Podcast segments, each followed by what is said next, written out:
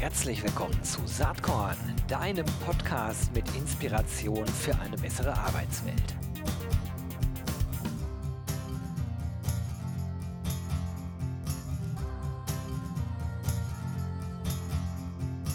Hallo und herzlich willkommen zum Saatkorn Podcast. Die von euch, die nicht nur den Podcast hören, sondern hin und wieder auch mal den Blog lesen, denen wird der Name Demodern schon einiges sagen. Vielleicht kanntet ihr Demodern auch schon vorher, aber seit einiger Zeit gibt es eine Serie auf Saatkorn. Da werde ich natürlich auch sämtliche Folgen in den Shownotes verlinken, wo ich das große Vergnügen hatte, mit Demodern über alle möglichen Themen rund um das Metaverse zu sprechen. Ja, und heute freue ich mich total, dass ich die beiden Co-Founder und Managing Directors am Start habe. Das ist nämlich einerseits Alex L. Meligi. Hi Alex. Hallo Gero. Und andererseits Christian Kerkhoff. Hi Christian. Hi. Schön, dass ihr da seid. Ähm, ich ich würde sagen, wir fangen einfach mal an mit, äh, mit eurer Firma. Wie ist es dazu gekommen, dass ihr zusammen Demodern gegründet habt? Ähm, ja, es gibt da neben privaten Gründen gibt es natürlich auch äh, erstmal eine äh, berufliche Gemeinsamkeit. Wie alle, sowohl Alex und ich, wir äh, waren vorher auch in anderen Agenturen beschäftigt und uns hat irgendwann der Punkt erreicht, dass wir selber, mhm. glaube ich, ein Konzept durchsetzen wollten, was ähm, unseren Vorstellungen entspricht, wie Agenturen zu arbeiten haben, was wir für eine Qualität erstellen, was wir äh, auch für Kunden haben möchten. Und das kann man natürlich am besten machen, wenn man selbstständig ist äh, und nicht äh, in einem Agenturkonstrukt äh, eingebettet. Und so haben wir uns dann gefunden damals. Also geht es letzten Endes so ein bisschen auch um Selbstverwirklichung bei dem Ganzen. Ja, auf jeden Fall auch. Also äh, ich glaube, wir hatten alle so den Drang oder auch eigene Vorstellungen davon, wie man Projekte umsetzt, mit wem ähm, und äh, ja, was zu dem Zeitpunkt damals eben auch ich mal, zeitgemäß ist und äh, sowohl in Bezug auf den Workflow, also wie man das erarbeitet, als auch bezüglich der Ergebnisse. Und äh, ja, genau, also wir haben, glaube ich, alle den Drang verspürt, eben wirklich äh, selbst die Entscheidung dafür treffen zu können, auch wie, wie solche Projekte entstehen, entwickelt werden und welche Ergebnisse wertvoll oder nicht wertvoll sind, ja. Und ihr wart von Anfang an ja sehr nah an diesen ganzen Digitalthemen dran, die heute überall in aller Munde sind. Für euch, glaube ich, äh, Business as usual auf der einen Seite und auf der anderen Seite seid ihr auch sicherlich sowas wie Pioniere in dem Bereich. Ähm, vielleicht könnt ihr einmal nochmal skizzieren, ihr seid ja beileibe keine Newbies im, im Markt, sondern macht da schon ein paar Jährchen. Ähm, wie aus eurer Perspektive eigentlich sich äh, dieses ganze Themenfeld in den letzten Jahren entwickelt hat, dahin, wo ihr heute seid. Ihr steht jetzt ganz stark für das Thema Metaverse, da kommen wir gleich noch drauf zu sprechen. Aber was waren vielleicht so Milestones, so Entwicklungsschritte, die für Demodern und damit eben auch für euch oder andersrum eine große Rolle gespielt haben? Ja, ist ganz lustig, dass du das jetzt gerade fragst, äh, weil wir tatsächlich dieses Jahr 15-jähriges Jubiläum gefeiert haben und uns damit schon sehr lange mit unserer eigenen Historie beschäftigt haben. Und äh, es gibt eine Sache, die hat sich nicht geändert. Unser Drang danach, Neues zu entdecken, unser Drang danach, Innovationen reinzubringen. Das war damals auch schon unsere Motivation. Wir hatten auch ehrlich gesagt, ähm, festgestellt in den vorherigen Agenturen, wo wir beschäftigt waren, dass äh, digitale Themen da zwar businessseitig mitgenommen wurden, aber nicht wirklich ähm, so gesehen worden, äh, wurden, wie wir das ähm, empfunden haben. Und da konnten wir natürlich unsere eigenen Konzepte umsetzen. Und wir haben jedes Jahr wieder neue Technologien entdeckt oder jedes Jahr wieder neue äh, Dinge gefunden, User Experience Konzepte oder auch neue Gadgets, wo wir richtig Lust hatten, äh, tolle ähm, äh, Entwicklungen, äh, tolle Anwendungen zu bauen. Und äh, das hat sich bis heute im Grunde genommen gehalten. Nur haben sich einfach in den letzten Jahren ganz viele ähm, ja, äh, Geräte dazu entwickelt, wie VR-Brillen oder auch auf einmal äh, Handys, die räumliche Darstellungen ähm, äh, machen können, die auf einmal ein ganz neues Feld eigentlich in der Digitalkommunikation äh, Kommunikation eröffnen. Und da wir immer auch den Drang hatten, vorne dabei zu sein, haben wir da natürlich jetzt auch äh, den Fuß in die Tür und sind da sehr aktiv schon seit vielen, vielen Jahren. Unser erster Unity-Entwickler zum Beispiel, Unity ist eine Software, mit der man 3D-Räume zum Beispiel bauen kann, den haben wir schon 2014 eingestellt. Also das ist nicht für uns ein, jetzt ein super neues Thema. Wir sind jetzt nicht der äh, Dienstleister, der auf diesen Metaverse-Hype-Train äh, letztes Jahr aufgesprungen ist, sondern wir arbeiten da wirklich schon seit ja, fast über sieben, acht Jahren daran. Absolut. Gab es so bestimmte Milestones äh, im Hinblick auf äh, Produkte, äh, Themen, die ihr entwickelt habt, ähm, auf dem Weg? Also vielleicht gab es so zwei, drei einschneidende Entwicklungsschritte für Demodern im Laufe der Jahre. Es gab auf jeden Fall, ich glaube, wir haben ja, also grundsätzlich haben wir angefangen, ja, da war da zu einer Zeit, wo es ja hauptsächlich um Websites ging. Das heißt also, wir haben Websites gebaut, damals dann eher, ja, sage ich mal, anspruchsvolle Webseiten und ähm, die Technologie hat sich dann halt so, wie, wie man es so erlebt hat, eben unglaublich vielfältig entwickelt. Ne? Also von, äh, dann kamen Mobile-Apps irgendwann, dann kam, äh, hatten wir 2011 diese ganze Facebook-Phase sozusagen, ähm, äh, die dann, die dann besonders groß wurde, Social Media. Ähm, dann hatten wir Wearables oder, oder Smartwatches kamen irgendwann dazu und AR und VR-Devices, von denen wir gerade schon gesprochen haben. Und ich, wir haben halt unglaublich viele Trends und Phasen äh, miterlebt. Ich glaube, was bei uns einen großen, äh, eine große, äh, einen großen Schnitt oder eine Veränderung auch gebracht hat, war vor allem der Moment, wo wir quasi eben von Websites plötzlich zu Installationen und, und Installationen im Raum auch gewechselt haben. Also das heißt also Messe-Events, Flagship Store, Retail, und ähm, ja, und plötzlich hatten wir unglaublich viele Themenbereiche, weil bei uns ging es ursprünglich immer darum, wir wollten unbedingt besondere digitale Erlebnisse entwickeln. Ne? Und die hat man damals halt hauptsächlich im Web gemacht, wenn man das so geteilt hat. Und dann kamen eben spannende neue Technologien, die eben auch ermöglicht haben, dass man das überall oder an verschiedenen Stellen erlebt. Und dadurch haben wir uns auch vervielfältigt ne? oder diversifiziert sozusagen auf andere Plattformen oder, oder, oder ähm, Devices zum Beispiel. Ne? Und ich glaube zum Beispiel eben 2015 oder 2014 war das eben, wo wir die, die ersten Installationen vor allen Dingen gemacht haben. Und äh, ja, und dann plötzlich sind wir mehr und mehr in die Breite gegangen. Ja. Die Breite ist ein, Breite ganz, ist ein ganz gutes Stichwort, denn Ihr seid ähm, gar nicht im Kern immer äh, für den HR-Bereich tätig gewesen, seid es auch heute nicht, aber eben auch. Und äh, jetzt hören hier bei Saatkorn natürlich viele PersonalerInnen zu. Das ist ja so die Zielgruppe, die ich habe. In dem Kontext haben wir auch die Serie gemacht, ne? verschiedene Teile über das operative Tagesgeschäft in HR, Fokus Recruiting, Fokus Branding, Fokus Learning und Development. Das war so ein Themen äh, äh. Mhm was wir im Blog durchgeackert haben. Ähm, wie ist euer Blick eigentlich so auf das Thema HR? Ähm, ist das für euch richtig spannend? Die Frage lässt sich so ein bisschen aus der Serie heraus ja schon erklären, aber wo seht ihr die großen Anknüpfungspunkte? Ja, also ich glaube, dass du äh, auch mit uns ein Interview hättest führen können, weil wir ja selber auch Unternehmer sind und das Thema HR ja eine Riesenrolle spielt. Ne? Also du triffst ja nicht nur das Thema bei uns, weil wir dazu auch Services liefern oder es zum Thema unserer Arbeit machen, sondern wir haben selber auch dieses Jahr an einem Konzept gearbeitet, wie für uns eigentlich Remote Work funktionieren kann, wie für uns eigentlich solche Themen wie den Wunsch der Mitarbeiter nach äh, ähm, dem Arbeiten von zu Hause aus äh, geregelt werden kann. Wie schaffen wir es, dass Kulturthemen aufrechterhalten werden in einem Betrieb? Äh, und wir sind sicherlich etwas äh, gesegneter mit unserer Belegschaft, was die Offenheit der Nutzung digitaler Tools angeht. Äh, da haben wir also keine Schwierigkeiten. Es gibt niemanden bei uns, der diese neuen Kommunikationswege nicht mit offenen Armen entgegennimmt. Ähm, aber natürlich beschäftigen uns auch die Fragen, was machen wir eigentlich, wenn auf einmal die Büros leer sind? Äh, was machen wir eigentlich, äh, wenn, weil nicht sich manche Menschen nicht richtig ähm, integriert fühlen in die Arbeitsprozesse? Und wir haben unser eigenes System dazu gefunden. Also da, wir könnten durchaus darüber sprechen. Insofern ist HR für uns ein äh, immens wichtiges Thema. Und gerade durch äh, die Zeit jetzt nach der ähm, äh, Corona-Zeit, wo jetzt viele ähm, Arbeitgeber ja auch offener dafür sind, war das, ist das Thema natürlich äh, sehr, sehr äh, omnipräsent. Und ähm, äh, mal abgesehen davon, haben wir natürlich dann auch unsere eigenen Produkte und wir äh, sehen da durchaus Parallelen dazu, dass es eigentlich äh, aktuell sich um einen, ähm, um einen Markt handelt, der unglaublich global und dezentral ist. Wenn Mitarbeiter zu Hause sitzen, ob sie in Münster sitzen oder in Kopenhagen spielt fast keine Rolle mehr, wenn sie eh digital zugeschaltet sind. Das heißt also, da sind auf einmal ganz neue Themen und uns spielt das natürlich insofern in die Karten, als dass wir ja Lösungen anbieten, die es ermöglichen, mit Menschen in Kontakt zu treten, die nicht im gleichen Ort sind. Und das ist das, was unsere Produkte letztendlich machen.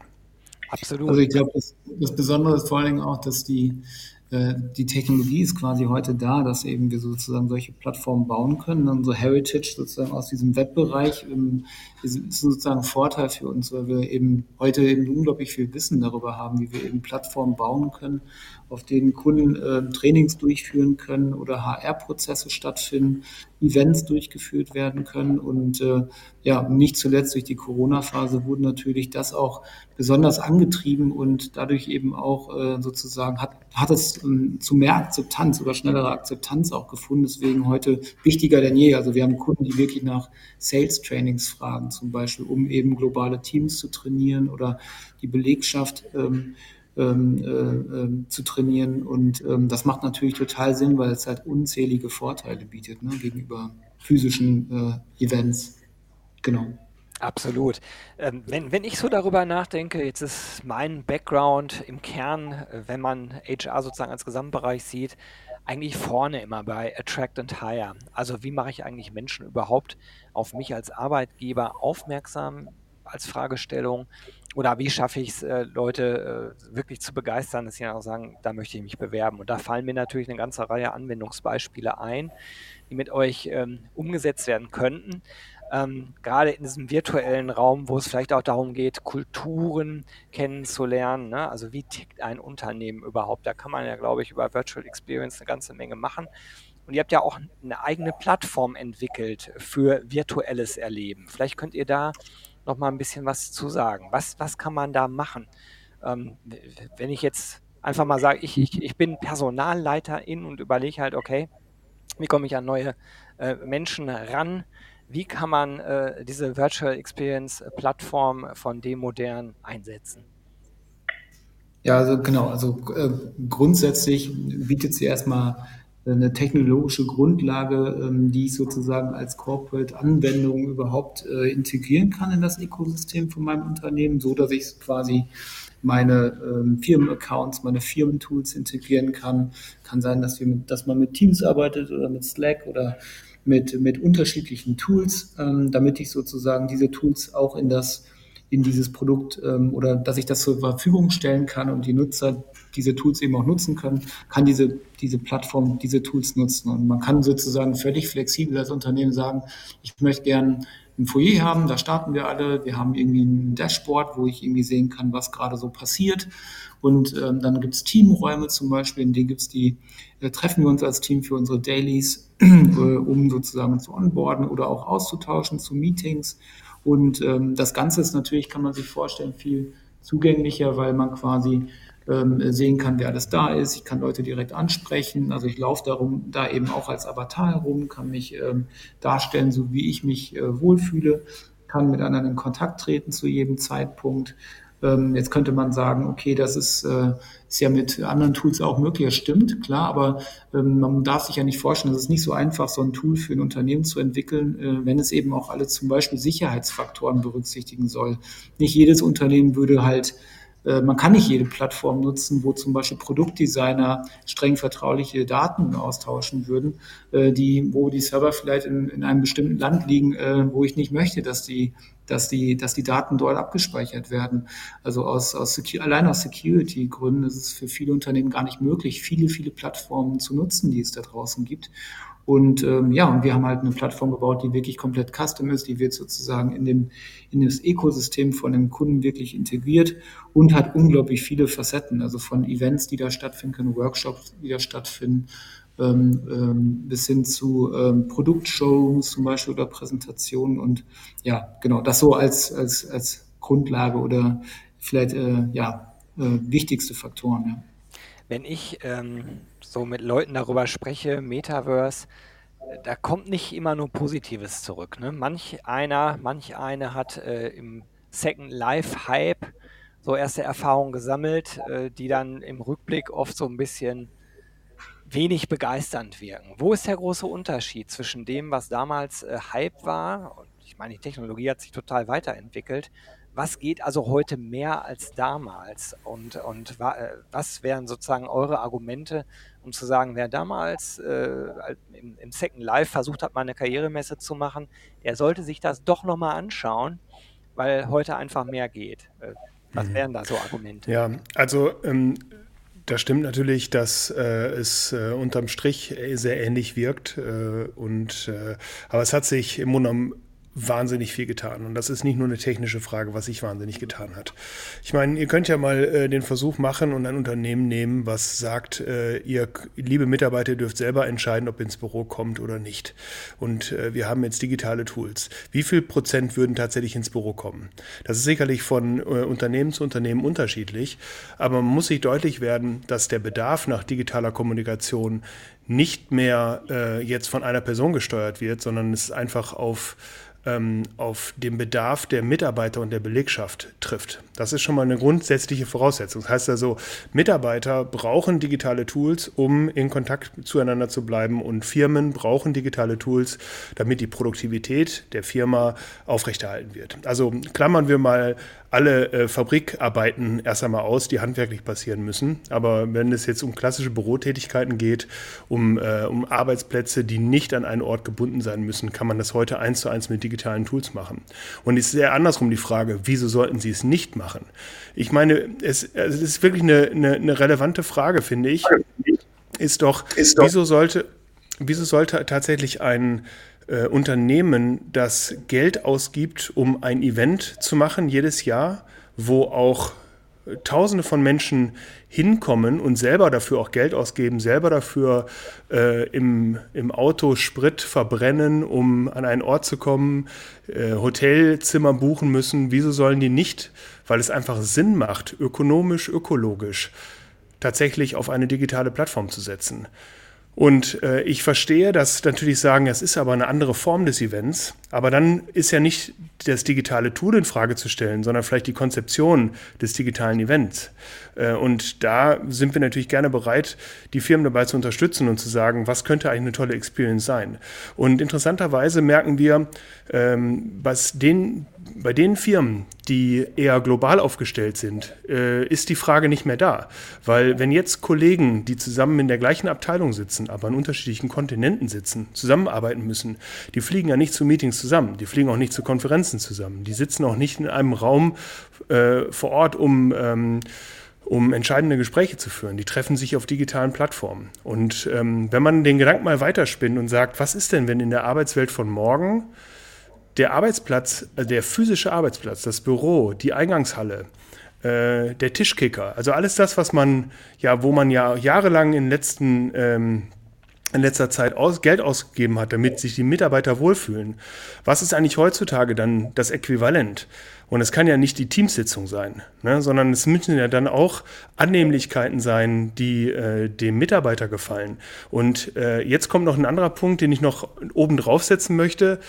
Und jetzt kommen wir zu einer Generation, die mit Computerspielen groß geworden ist, wo sich heute schon ähm, Menschen nicht mehr verabreden, um miteinander Zeit zu verbringen, indem sie sich auf der Straße treffen oder zum Spielen treffen vor Ort bei irgendjemandem, sondern die sich auf Servern treffen, die sich untereinander austauschen, die äh, Computerspiele dazu nutzen, äh, private Nachrichten auszutauschen, weil das der Ort ist, in dem sich die Leute treffen.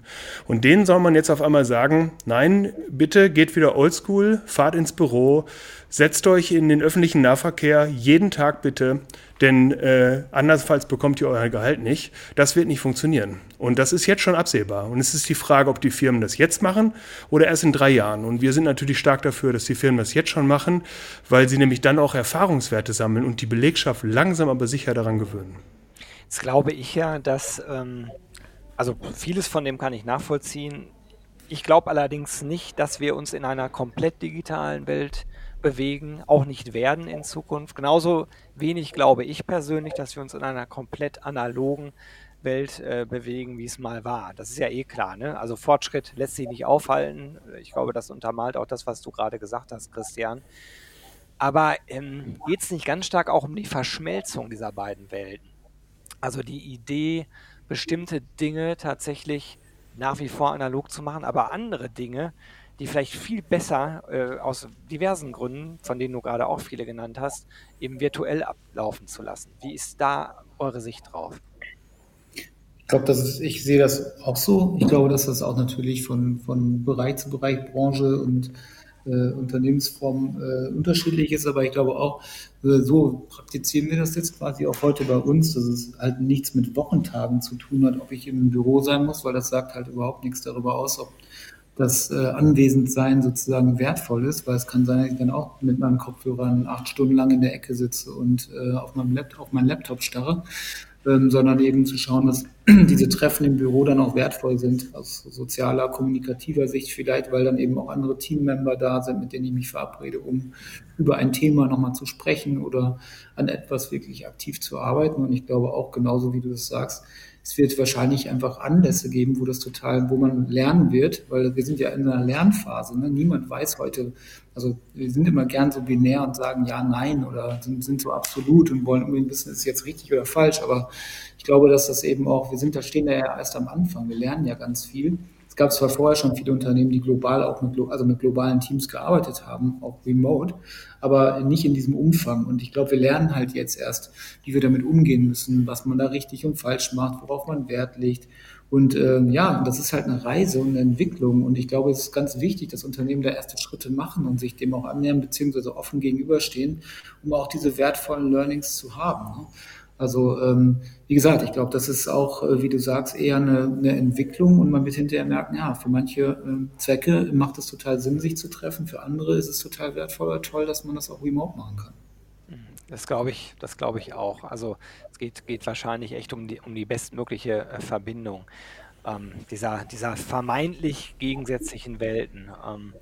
Ich, ähm, ich würde da auch ehrlich gesagt nochmal gerne was, äh, was äh, da nochmal entgegenhalten, weil ich glaube, was fälschlicherweise ähm, schnell gemacht wird, ist, dass die aktuelle Geschäftswelt einfach nur versucht wird, wie kann man sie digital äh, kopieren und merkt dann relativ schnell, das kann man nicht kopieren. Eine gute Party hat man vielleicht schwer über Microsoft Teams zu machen.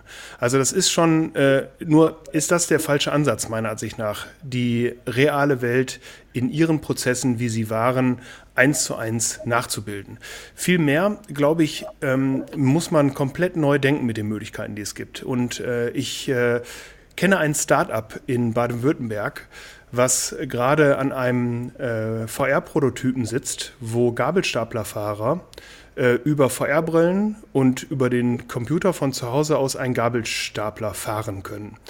Äh, und ähm, das ist wirklich sehr augenöffnend, finde ich, weil ähm, es geht darum, dass sie mit digitalen Tools auf einen Fachkräftemangel reagieren der in der Region, vielleicht in der, äh, auf dem Ländle, da wo das Hochregallager steht, wo Fachkräfte fehlen, wo nicht genügend ausgebildete Gabelstapler wohnen, dass die quasi aus der Not eine Tugend machen. Und jetzt mit Hilfe von Metaverse und das ähm, oder Spatial Computing, wie man auch, auch mal nennen mag, auf einmal die Möglichkeit bekommt, an Gabelstaplerfahrer zu kommen, die vielleicht im Erzgebirge sitzen, an der Ostsee oder in Ungarn.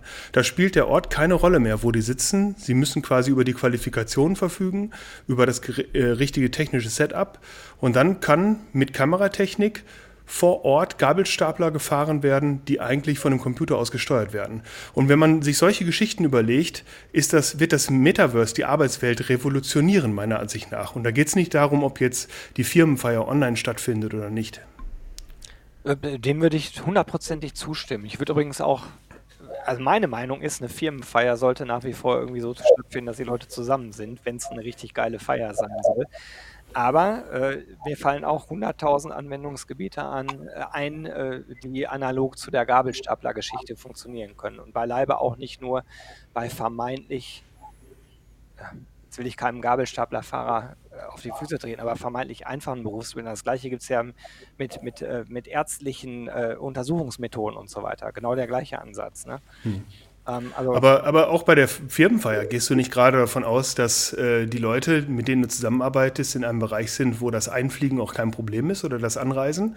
Also was ist denn, wenn in der Arbeitswelt von morgen ein Büro einfach aus Mitarbeitern besteht, die in drei Kontinenten sitzen?